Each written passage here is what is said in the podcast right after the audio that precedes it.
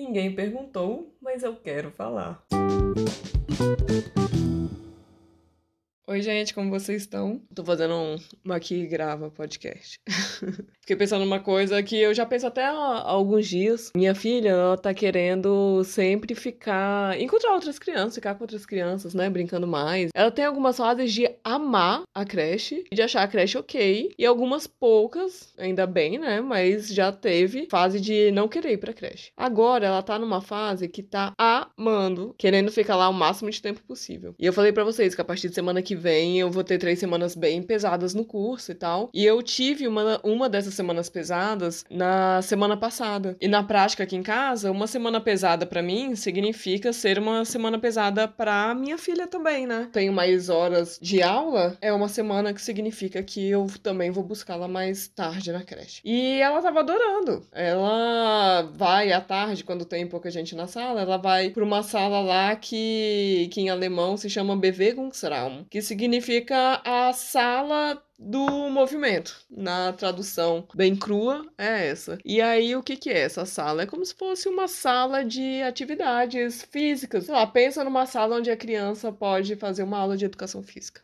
É, é, essa a ideia. Aí tem a parede de escalada, tem brinquedos para túnel, para as crianças criarem túnel, brincarem com esse túnel, uns carrinhos para as crianças brincarem com esse carrinho, enfim. Então é uma área mais ativa e ela ama ficar nessa sala. Quando tem pouca criança, são quatro salas lá na creche da minha filha. Quando tem pouca criança em cada sala, eles vão para esse bebê Gungsraum. Semana que eu fiquei buscando ela mais tarde, ela tava indo todos os dias pro bebê Gungsraum. Ela tava adorando. E aí essa semana que eu tô mais tranquila, eu queria buscar ela mais cedo, né? Porque eu fiquei com aquela culpa, sabe? Putz, eu passei por umas semanas tão tensas, com a carga horária mais puxada, e ela meio que, que pagou esse pato comigo, né? Fui buscar ela tarde na creche. E eu posso deixar ela na creche até seis da tarde, só que nunca fiz isso na minha vida. E quando eu falo tarde, era quatro da tarde, teve um dia quatro e meia. E isso para mim é muito tarde, porque ela vai pra creche. O ideal seria às oito, porque quem leva é meu marido, mas normalmente ela vai. Ela sai de casa umas 8h20, 8h30. E aí eu fiquei pensando, essa semana que eu, que eu não tenho aula, eu queria muito buscá-la mais cedo, né? Ela reclamou comigo na segunda-feira que não queria, que ela queria que eu tivesse buscado ela mais tarde, porque ela nem foi pro BV com o E aí eu falei que tudo bem, que na terça eu a buscaria mais tarde. E ela ficou toda feliz. Só que na terça eu fiquei me sentindo culpada de novo. Eu fiquei pensando, meu Deus,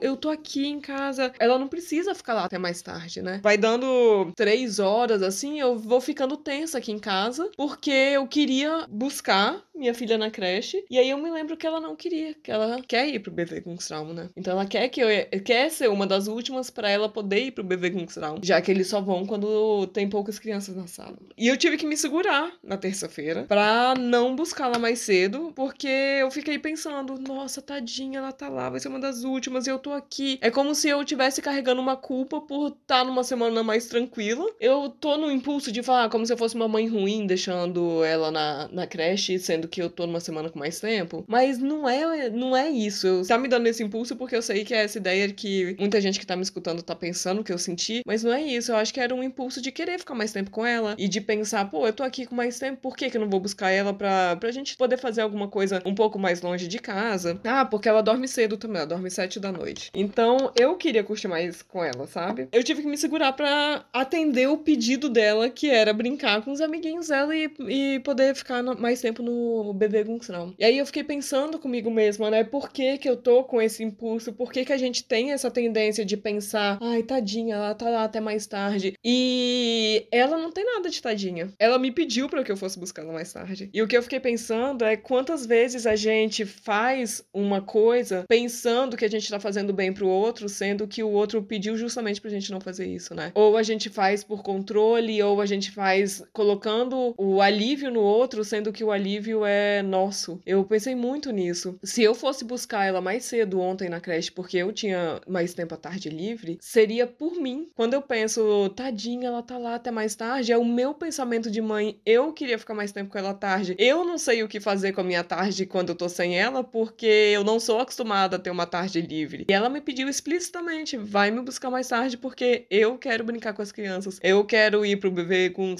Então por que que eu vou pensar tadinha, sendo que é é a vontade dela. Esse tadinho é mais um tadinho para mim.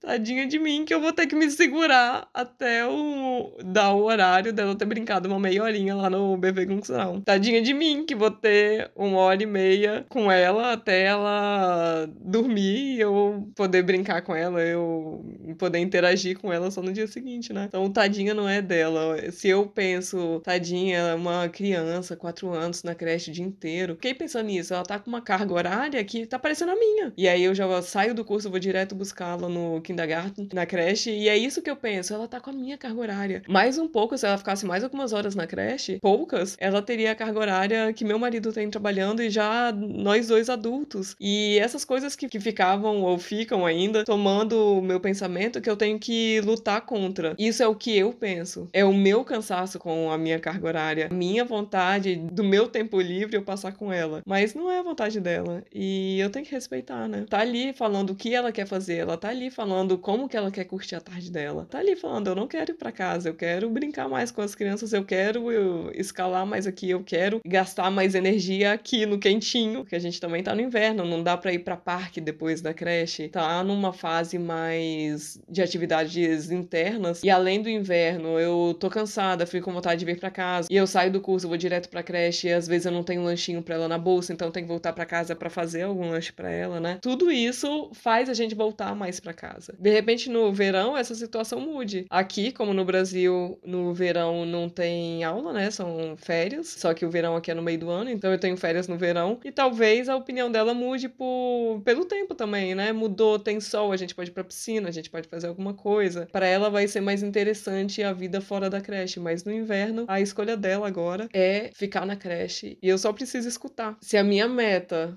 ao buscá-la na creche é fazê-la feliz, é tirá-la de, de algo que para mim tá sendo cansativo, ela já me falou que não é, né? Ela já me falou que não é assim que ela tá percebendo. Se ela quer ficar mais para ela, não tá cansativo. E se tiver cansativo, tá um cansativo que ela tá gostando. Só me resta ouvir o que ela tá dizendo e respeitar a vontade dela, né? É isso, essa foi a reflexão que eu tô tendo essa semana e a lição que eu tô aprendendo. Uma lição que não tá sendo fácil, mas tá sendo bom também. Tô tendo um pouco mais de tempo para fazer minhas coisas, para gravar os vídeos que eu falei para vocês na segunda-feira, para dar uma lida nas coisas que eu tenho para ler. Então, se eu for ver de um, num contexto geral, sem a, a minha voz de mãe falando aqui, é, tá sendo bom para mim também. E aí conecto também com quantas vezes uma pessoa fala pra gente que não quer a nossa ajuda e a gente tem o, o impulso de ajudar. Esse exemplo até eu já penso há alguns meses. Quando eu tava aí no Brasil, aliás, tava na casa de um parente e um outro parente falou: Ah, é, eu vou lavando a louça, vou te ajudar a lavar a louça e tal. E a dona da casa falou que não precisava. Não, não precisa não, senta aí, vamos comer, beber, conversar, não sei o quê. A que queria lavar louça para ajudar ficou: Não, mas vai ficar uma bagunça para você depois, deixa que eu te ajudo, eu vou fazendo aqui rapidinho e aí não acumula. Aí a dona da casa, que queria ficar sentada, comendo, conversando, petiscando, se levantou e foi ajudar a outra pessoa a lavar a louça, a manter a cozinha em ordem, né? E eu percebi ali que aquilo foi um ato legal, mas não foi uma ajuda, não era o que a outra pessoa, a dona da casa queria. E aí acabou que o que a pessoa da louça viu como uma ajuda virou uma função ali que a dona da casa, que era a pessoa que teoricamente estava recebendo a ajuda, virou um, um trabalho ali para ela, uma função extra naquele momento que ela não queria estar tá fazendo. É muito interessante quando a gente vai pensar nas coisas que a gente pensa que está fazendo para agradar o outro ou por causa do outro, e se a gente for pensar friamente, a gente pode se perguntar: eu tô fazendo isso pro outro ou eu tô fazendo isso para mim com a desculpa de pensar que é pro outro, né? E isso foi o, o primeiro pensamento que originou toda essa esse pensamento dessa semana, foi esse episódio na, na casa desse parente quando eu tava no Brasil, então já tem mais de um ano. Eu pensei muito nisso e agora para essa semana, nesse caso do da creche, tá sendo um pouco mais fácil lidar com essa situação justamente porque me lembrei desse episódio do, do ano passado no Brasil. Do mesmo jeito que me trouxe essa reflexão que a pessoa teve a boa intenção de oferecer ajuda para lavar louça, mas o tempo dela não é o tempo da pessoa que estava recebendo ajuda. Naquele momento, o ato de lavar a louça ali não era uma ajuda, era justamente o que a outra pessoa não queria, né? Ela queria ficar sentada bebendo, conversando e, e, e petiscando. Não em pé lavando a louça, porque seria desconfortável para ela ficar sentada bebendo, conversando, petiscando, enquanto a visita, por mais que seja parente, mas estivesse lavando a louça e acabou que ela teve que ajudar junto. Trazer isso pra essa minha semana foi muito significativo, porque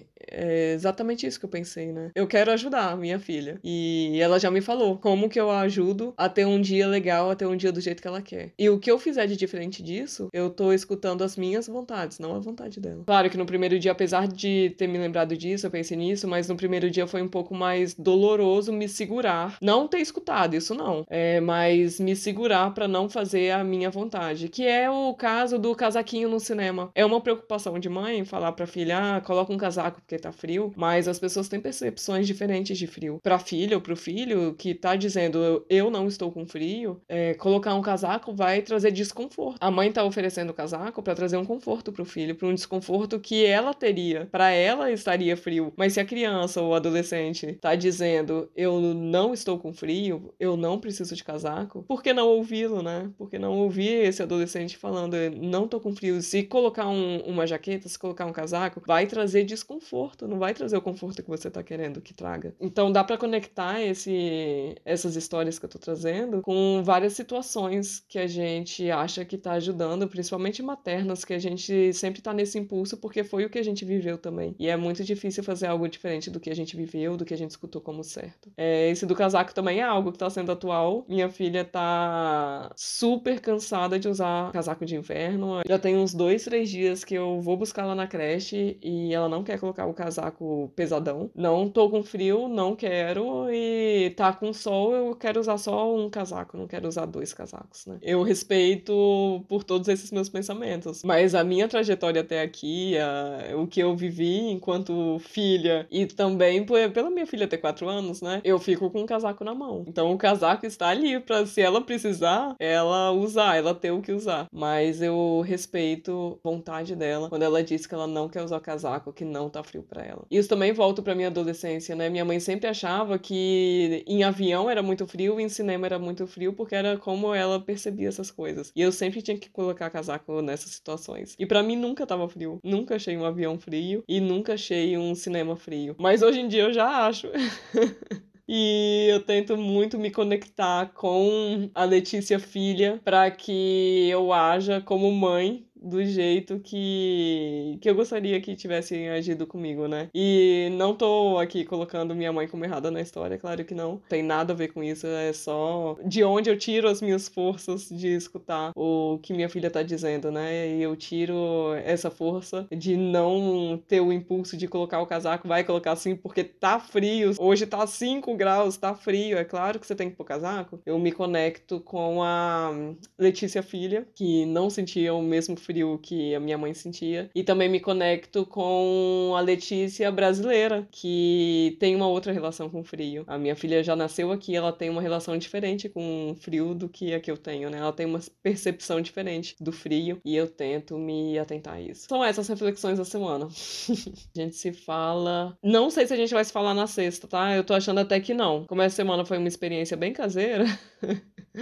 eu não tive nenhuma experiência fora do habitual, assim, fora dos que eu já coloquei aqui, um museu diferente que não, não trouxe aqui, não tive nenhuma experiência externa pra colocar minha mostarda em alguma atividade daqui de Viena, porque essa semana foi bem caseira mesmo. Então a gente se fala na segunda-feira. Bom, beijo, um ótimo final de semana e até lá.